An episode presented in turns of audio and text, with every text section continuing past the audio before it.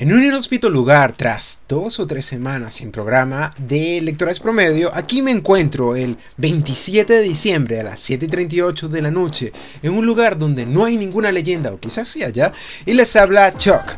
En este nuevo capítulo de Lectores Promedio, no se encuentra Sebastián para esta ocasión, pero va a volver pronto para volver a hacer cameos, digo, para seguir en el programa. En ese caso, eh, hoy quería hablarles de un par de temas, un par de temas como si tuviera un largo me pergamino, pero vamos con calma. Vamos con calma porque hoy voy a hacer un monólogo, así que me siento como si estuviera haciendo un stand-up en este preciso instante. Generalmente para pensar cuáles son los mejores libros del año suele ser algo muy subjetivo. Me pasa algo muy similar con los Oscars o como los juegos del año, porque tú dices, wow, los mejores juegos del año, los mejores libros del año, siempre terminan siendo cosas que no salieron ese año. Sin embargo, estaba viendo el top que hizo Goodreads con los Choice Awards 2020, en, el cual alrededor de 5.674.480 personas votaron y escogieron los mejores libros del año. En la categoría de ficción la mayoría no los conozco, sin embargo me llamó mucho la atención algunos títulos como por ejemplo La Biblioteca de Medianoche, lo quiero. Y les voy a dar una sinopsis muy simple. En algún lugar más allá del borde del universo hay una biblioteca que contiene un número infinito de libros, cada uno de los cuales es la historia de otra realidad. Una cuenta la historia de su vida tal cual es, junto con otro libro sobre la vida la cual podría haber vivido si hubiera tomado una decisión diferente en cualquier momento de su vida. Si bien todos nos preguntamos cómo podría haber sido nuestras vidas y si hubiera pasado algo más, pareciera ser de paradojas temporales, de universos paralelos, suena bastante bien. Lo quiero. Otro de los títulos que también llamó la atención es Anxious People, en la categoría de ficción. Una novela conmovedora y encantadora sobre un crimen que nunca tuvo lugar, un aspirante ladrón de bancos que desaparece en el aire y ocho extraños extremadamente ansiosos que descubren que tienen más de común de lo que imaginaron.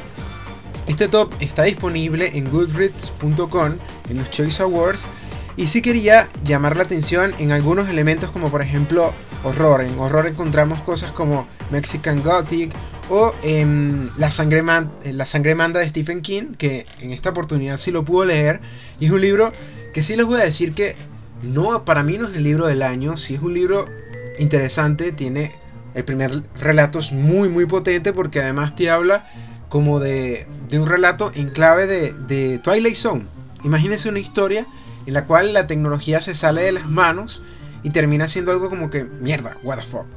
Ese tipo de cosas son geniales cuando las hace Stephen King. Dentro del libro también hay otras cosas como por ejemplo una posible secuela del visitante que me pareció un tanto forzada y un par de, relatos interesantes. Sin embargo no diría que es lo mejor del tío King y eso que el tío King es alto panita.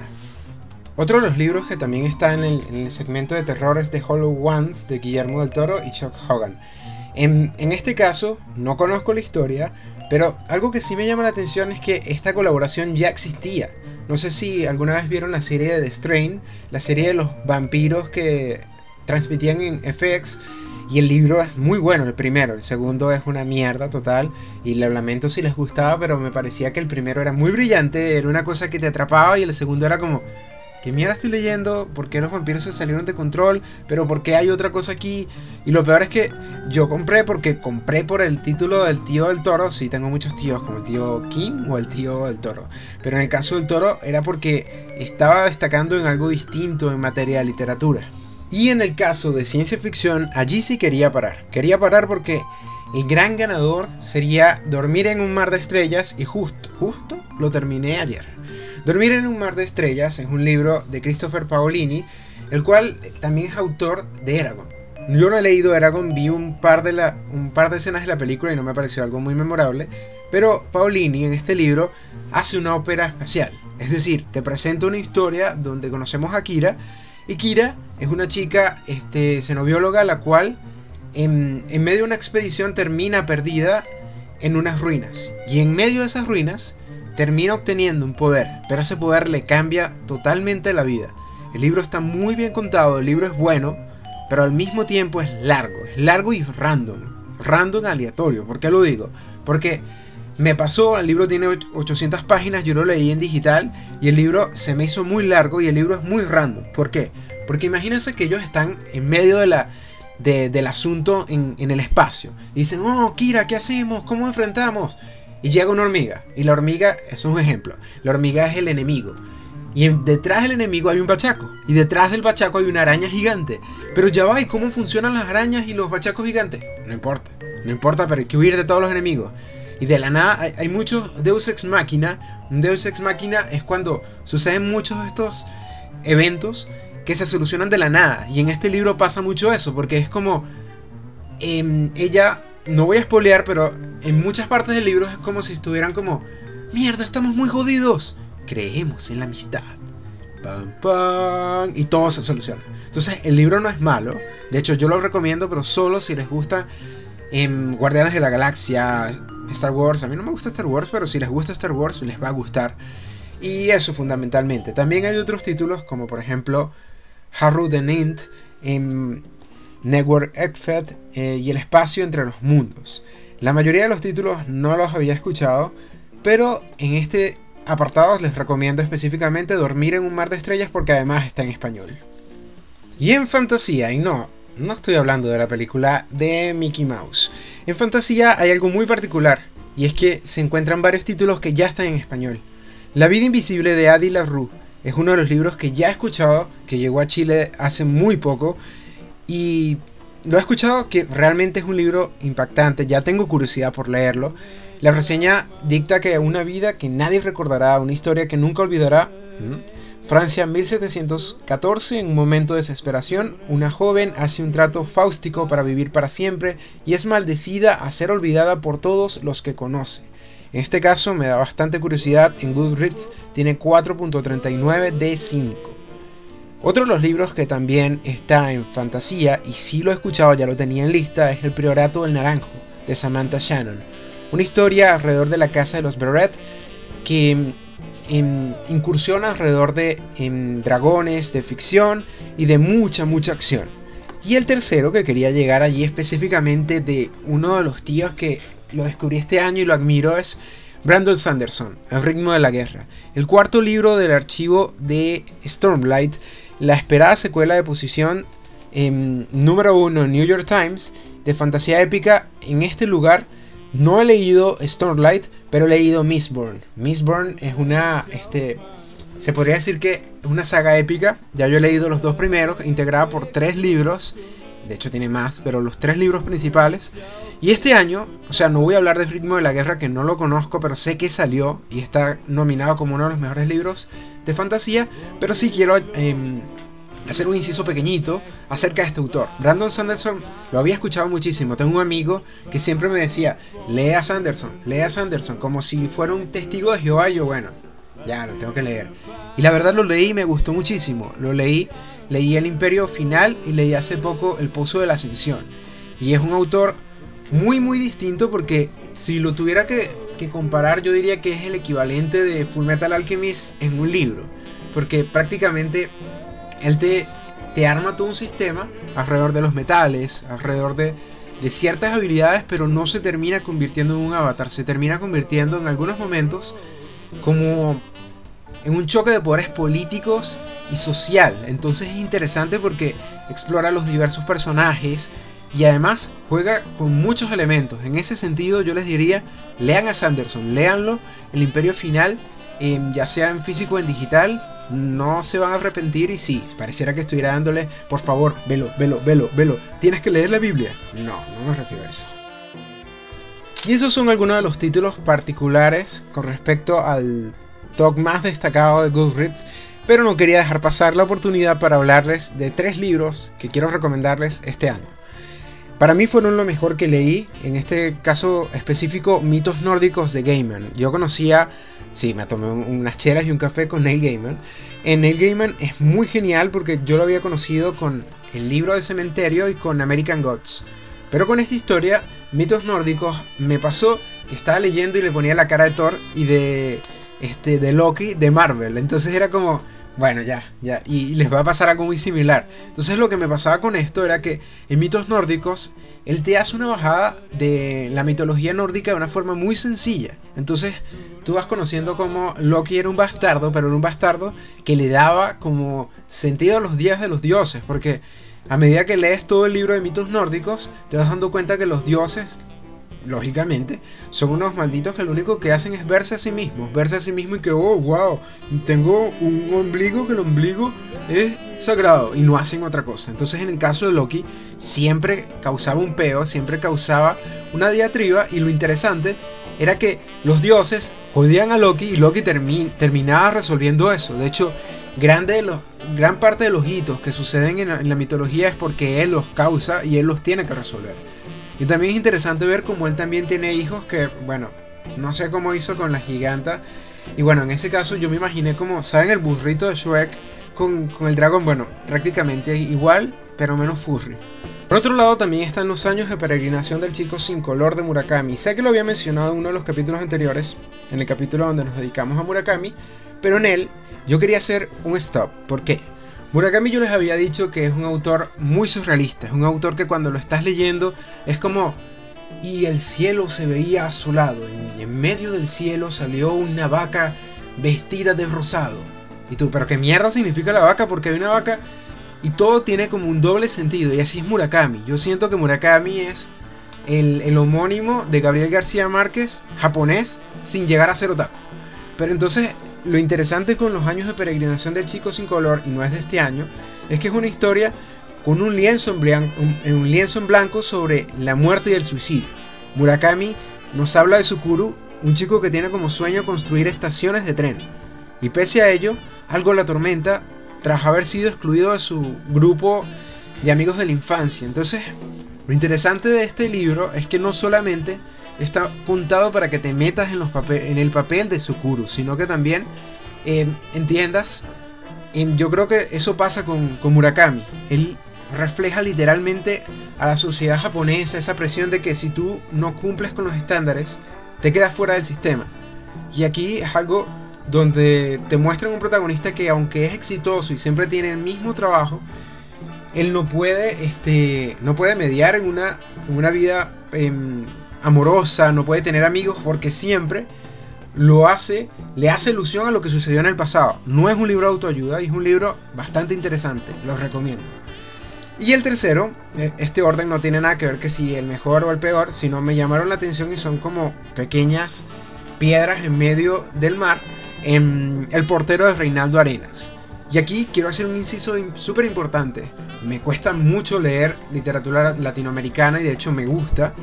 Antes leía literatura venezolana. literatura venezolana, eh, El caso es que El portero de Reinaldo Arenas es de un escritor cubano. Y lo interesante de él es que esta novela fue escrita entre 1984 y 86 y el cubano es un cubano exiliado que llega a Nueva York. Entonces lo interesante es que él trabaja como portero y en medio de ese trabajo él atiende a muchos em, a muchos huéspedes o a muchas personas que viven dentro de ese edificio y cada una de las personas se relaciona con él pero a medida que se relacionan le van pidiendo cosas entonces es como em, mira necesito que me hagas tal favor. Y él, dale, por supuesto. Y a medida que lo va haciendo, él cree que se está ganando la voluntad de la gente, pero la gente lo usa. Entonces es incluso reflexivo. Y llega un punto del libro que es como una comidilla de spoiler. Él escucha hablar a las mascotas de los dueños. El libro es súper, eh, se podría decir que pícaro, muy divertido y está escrito desde una clave de humor. Entonces es sarcástico y además hace una crítica al sistema sin caer en lo ideológico.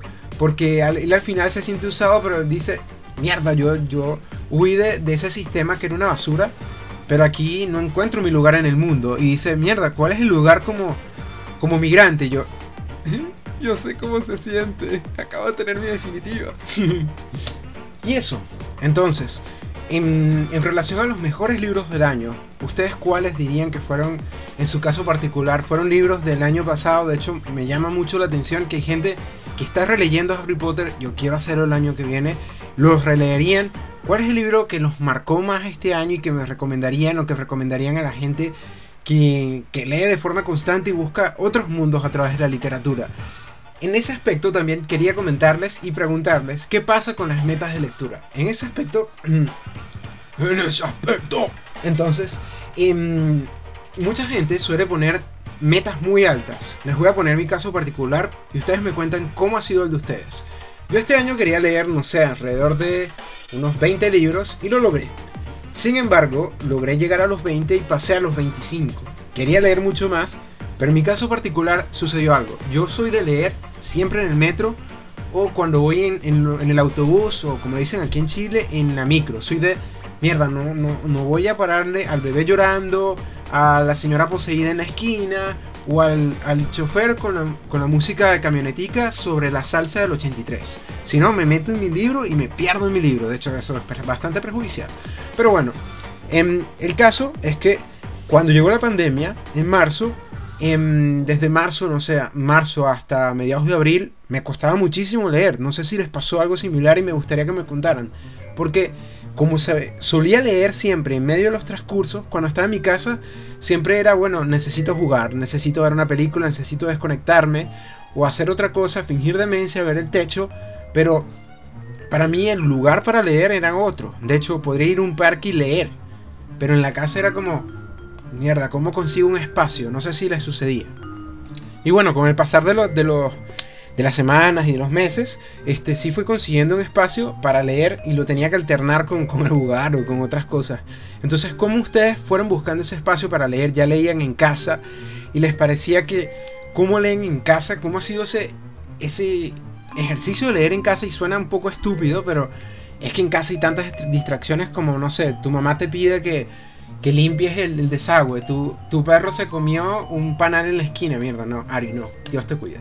Este, el caso es que llevar sobre todo los hobbies y ya no limitándolos solo a leer dentro de la casa, alrededor del mismo tiempo del teletrabajo, más otras obligaciones, es complicado. Es complicado porque de aquí quería traer a, colación una, este, una reflexión del año y es que el año ha sido muy difícil.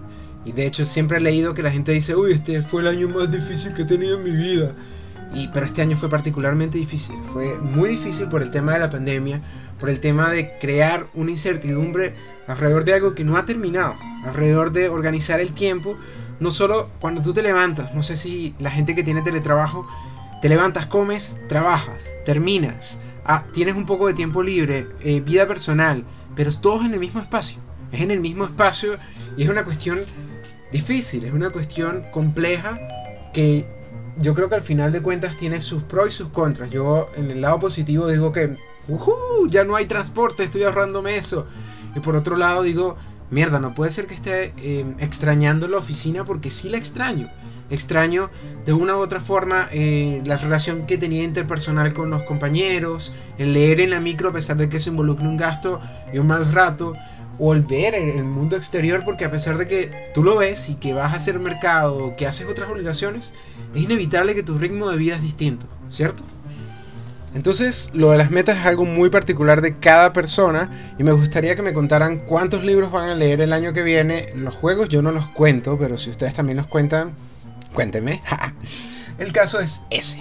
Por otro lado, quería hablarles también de un tema que estuvo rodando mucho, mucho, mucho las últimas semanas y es el el sonado Cyberpunk 2077 de... Em, em, y eso fue un glitch que también fue parte del juego, de CD Projekt. El juego em, del estudio que también hizo a The Witcher, en este caso tuvo tantos fallos, pero tantos fallos. Yo, de hecho dudé para comprármelo porque me parecía que el hype era muy grande. Me gustan mucho las historias que van en esta línea, pero pasó y menos mal lo dejé pasar. Y el juego tuvo o tiene tantos fallos, sobre todo para las consolas de la anterior generación. Sí, yo todavía sigo en negación en ese aspecto de que ya hay una próxima generación que no voy a tener hasta que sea accesible. El punto es que para PlayStation 4 y Xbox de esa generación tenía tantos fallos, pero tantos fallos que el juego no se disfrutaba, el juego era un glitch andante, eran bugs, eran una cantidad de fallos que la gente empezó a reclamar. Entonces, lo que pasó particularmente con eso es que la compañía empezó a decir, bueno, sí, va a haber muy, eh, va a haber un conjunto de actualizaciones, tengan paciencia, siempre cuando sale un juego, y aquí quiero hacer una pausa, siempre cuando sale un juego, yo pienso que es normal que tenga fallas, y sobre todo en los juegos de última generación. Crear un juego debe ser algo muy complicado. Me parece que un juego es un mundo, un juego es otra realidad. Y creo que, em, de hecho, ya este juego lo habían aplazado varias oportunidades. Y en ese aspecto es muy fundamental el hecho de que la presión, y no solamente de la compañía, sino de los inversores, jugaba en contra. Entonces, con The Last of Us pasó, con The Last of Us 2 que el juego había sido atrasado, que denunciaron que habían abusos dentro de la empresa. Entonces, alrededor de un juego es normal que hayan fallas. Yo también pienso que no debería serlo, siendo un producto tan costoso. Y allí hago también una pequeña anécdota. Recientemente estoy jugando el nuevo Spider-Man, el de Miles Morales. Y en el juego yo empecé, wow, es un título rechísimo, rechísimo, es cool, es, como muy pro en venezolano y también tiene otra connotación. Sigo. El punto es que el juego me parecía brutal, como el primero, y yo empecé a hacer este, este son de, Tarzán en medio de, Nueva York, y cuando iba en medio de la ciudad, ¿qué pasa? Me he quedado en medio de un muro, yo... Y un amigo que estaba jugando conmigo me dice, pero avanza. No, no puedo avanza, te dio un ataque epiléptico, te sucede algo, ¿por qué no avanza? No, es que estoy dentro, estoy dentro de la pared del muro. ¿Cómo es posible dentro de la pared del muro? Bueno, estoy dentro del edificio, pero no, no puedo salir ni entrar. Estoy dentro, estoy viviendo adentro, estoy hibernando. Eso era un bug. En ese caso yo creo que yo reinicié, y volví a pasar por ahí, saludé al señor muro y no estaba el fallo. Era algo como muy, muy ocasional. Pero en el caso de Cyberpunk ha sido distinto porque ese bug daña totalmente la experiencia de juego. Y en ese caso ya ha habido una respuesta por parte de la empresa donde dijeron, mira, te vamos, les vamos a devolver el, dinero. Eh, Sony quiso que sacaran el juego de, la, de la store hasta que el juego fuera presentable.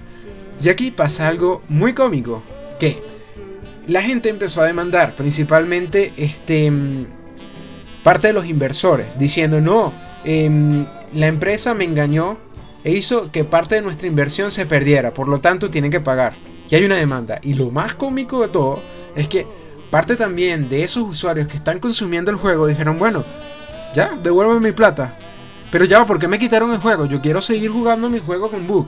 Y allí está lo, más estúpido de la situación. Si tú estás devolviendo el juego, ¿por qué estás eh, criticando por qué me quitaron mi juego dañado.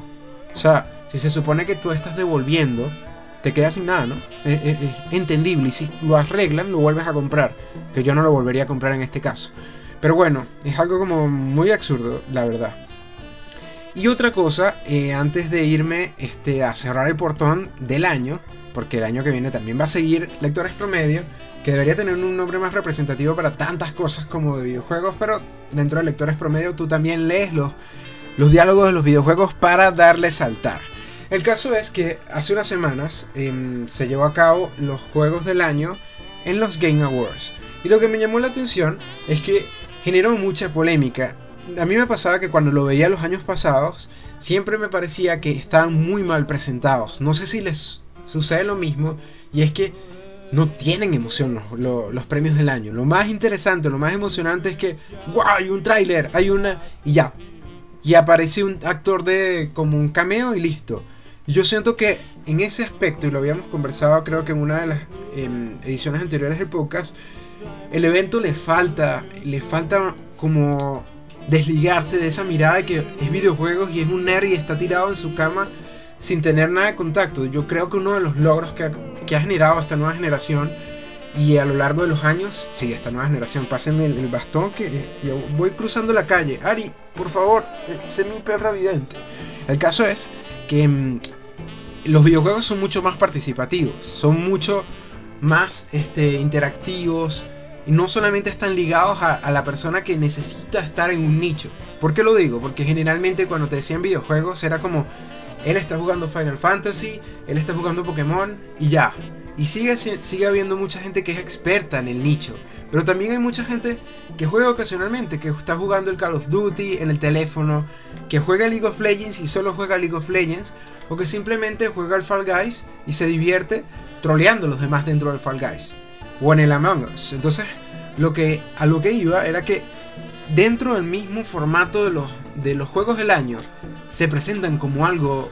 Mm, porque es el mismo debate de siempre. Si los juegos son otro arte como el cine y la televisión, ¿por qué no son contemplados o los, premios tienen algo del mismo nivel, cierto? Porque si ustedes ven en la ceremonia de League of Legends, cada, el campeonato mundial, ah, eh, excluyamos el de este año que fue una basura, es algo colosal, es algo donde hay eh, transmisión de, no sé, el dragón en 3D holográfico ¿Y por qué no hacen lo mismo con los videojuegos? me parece conformista. Pero bueno, el caso también era que quería hablar. Para mí el juego del año tenía que haber sido Hades. Se lo llevó The Last of Us 2. Se llevó una cantidad de premios. El juego en lo particular no puedo dar una opinión tan centrada si es malo o juego. O si es malo o bueno. Juego. Eh. El, porque en lo particular yo vi varios, varias escenas, jugué un conjunto de capítulos pero me pasaba que no me atrapó como el primero. Me parece que es un juego que es distinto al primero, que se aprovecha de lo que se inventó al primero y aunque es una secuela no tiene la misma fuerza. Para mí el juego del año tenía que haber sido Hades o Tsushima. Tsushima lo quiero jugar todavía, pero Hades es increíble. Hades es un juego muy divertido que ya lo había comentado en otra edición y Hades es como si estuvieras en una maquinita, en un arcade y estás allí, te matan y te matan y lo vuelves a intentar y lo vuelves a intentar y estás excavando, eh, escapando. Escapando del infierno porque necesitas una respuesta para la madre de, mm, de Sagueo. Sagueo, del hijo de Aves. El punto era que em, también me llamó la atención de cómo muchos juegos como Among Us o como Fall Guys entran en estas categorías y cómo eso es lo que debería ser el videojuego. Mucha gente suele decir, ah, pero ¿por qué estaba eh, nominado en Animal, Animal Crossing? A mí me pasaba que Animal Crossing es un juego ocasional, es un juego que unió a la gente en medio de la pandemia y aunque el tema de los Game Awards ya pasó, eso es uno de los hitos del año. Es uno de los hitos porque en medio de la pandemia la gente estuvo conectada haciendo sus casitas y a su isla, ya, ven a visitarme, pero usa tu mascarilla y haz tu huerto. Uy, sí, hagamos una pyme. Entonces, en ese caso, yo creo que tiene un valor muy importante porque y aquí se conecta otra cosa importante antes de cerrar el año y es que Nintendo, desde lo particular y desde lo personal, lo hace muy mal. Nintendo a mí me gusta, me parece que la Switch se equipara a las otras, a las otras consolas, hizo algo muy muy especial que conecta la consola de, mesa y la consola portátil. Pero Nintendo no le importamos Latinoamérica ni tampoco otros mercados. ¿Por qué? Porque Nintendo solamente le importa Japón, y parte de Norteamérica. Entonces pasa algo en, Latinoamérica y allí quiero hacer un inciso que había sucedido hace unos meses. Yo les comenté la obsolescencia programada. Eso siguió pasando. Y recientemente pasó otra polémica. Que mm, una ONG que promovía este, la salud mental había desarrollado unos Joy-Con a favor de un streamer. Ese streamer eh, se suicidó, terminó muerto en condiciones muy misteriosas. Y todas las ganancias de esa edición especial de los Joy-Con iban para esa organización para campañas de concientización o concienciación sobre la salud mental. ¿Y qué hizo Nintendo? Cerrado, clausurado. ¿Por qué? Porque el Joy-Con tiene copyright. Y yo puedo entender, hay derechos de propiedad em, intelectual, pero coño, estamos hablando de una campaña de una ONG de salud mental y de un campo tan necesitado como son los videojuegos. Porque se estigmatiza, está el tema de la violencia que se maneja muy mal. Eh, o sea, pregúntale a una mamá y dice, no, yo no quiero que mi hijo juegue eso. Pero ni siquiera sabe de qué es el juego. O sea, yo creo que parte, todo esto parte porque no hay una alfabetización de los padres por saber que están jugando los hijos. Pero eso es otra conversación. El punto de lo que iba con Nintendo es que Nintendo em, no le importan sus jugadores. Y Nintendo hace cosas tan nefastas como lo que hizo con Mario. No estoy diciendo que lo de Mario esté mal, pero Mario, el, pack de los tres juegos, era un emulador para Switch. Cobraba como un juego nuevo, un emulador. Entonces, generalmente están, eh, la gente que juega videojuegos está siempre reclamando, mira, respétame como consumidor, respétame que yo te pago 60 dólares por un juego, por una consola, y al mismo tiempo no reclamas porque se te daña el Joy-Con porque viene malo, porque suceden cosas que en este caso la nostalgia viene y tú dices, bueno, yo quiero el Mario, es edición limitada, dámelo ya, ya, ya, ya, porque necesito jugarlo. Y si lo van a jugar, genial. Y a mí me encanta Mario, el Odyssey es una hostia. Pero el problema es ese. El problema es que Nintendo, yo creo que la gente debería exigir, como sucedió con Pokémon, sin ir muy lejos, eh, con el Pokémon Espada y Escudo, que a mí me pareció que yo tenía la emoción, yo no soy un acérrimo fan de Pokémon, pero lo disfruto, lo disfruto ocasionalmente. Y me pasó que cuando compré el Pokémon Espada, fue como, mierda, es una nueva generación, es tan grande, ah. ¿Dónde está la gente en esta ciudad? ¿Por qué, ¿Por qué se ve acartonado ese Pokémon? Me gusta la música de Ignacio. Pero el punto era ese, era ese que eh, incluso en los DLC yo sentí que en los DLC expandieron un poquito y al mismo tiempo y no hay nada más. Y sí, puedo tener mucha gente que me vaya a putear por lo que estoy diciendo, pero pana, vamos, ya son muchísimos Pokémon, es una saga tan grande que lo único que hace es remake que lo único que haces es conectar al Pokémon Go con el, con la, el juego de paso y listo. Y, tienes un universo tan grande para hacer un juego ambicioso y les ofreces migajas. Y yo creo que Nintendo pasa lo mismo. Haces tres juegos o diez juegos, grande generación como en el Switch, y ya, bueno, eh, yo en este, en ese punto específico diría que la Switch es una quincalla, es una quincalla o un lugar donde hay un gran recopilatorio de indies, y eso me parece genial. Pero si no hubiera esos recopilatorios de indies, tú te juegas los 10 juegos que tiene Nintendo y se acabó. Y allí está malo, está malo porque cómo innovas para tu, mercado. Y eso, eso, o sea, generalmente también quería hacer como una, un pequeño inciso, es que el año que viene viene la secuela de Persona y eso, ¡ah! en fin, e, eso era una parte para transmitirle mi emoción. Esta semana no va a haber recomendación de película, ni de serie, ni de libro, pero sí quería preguntarles cuál es su expectativa con el año 2021 con respecto a la pandemia, qué van a leer y jugar como primer título del próximo año y cómo se están organizando. Eso, la próxima semana voy a tener un invitado, es un invitado, un autor de un libro de ficción, específicamente de fantasía, que me recordó mucho Harry Potter, se llama Ricky Falcó, el libro. Y bueno, eso, se despide Chuck y nos vemos en la próxima. Plomo.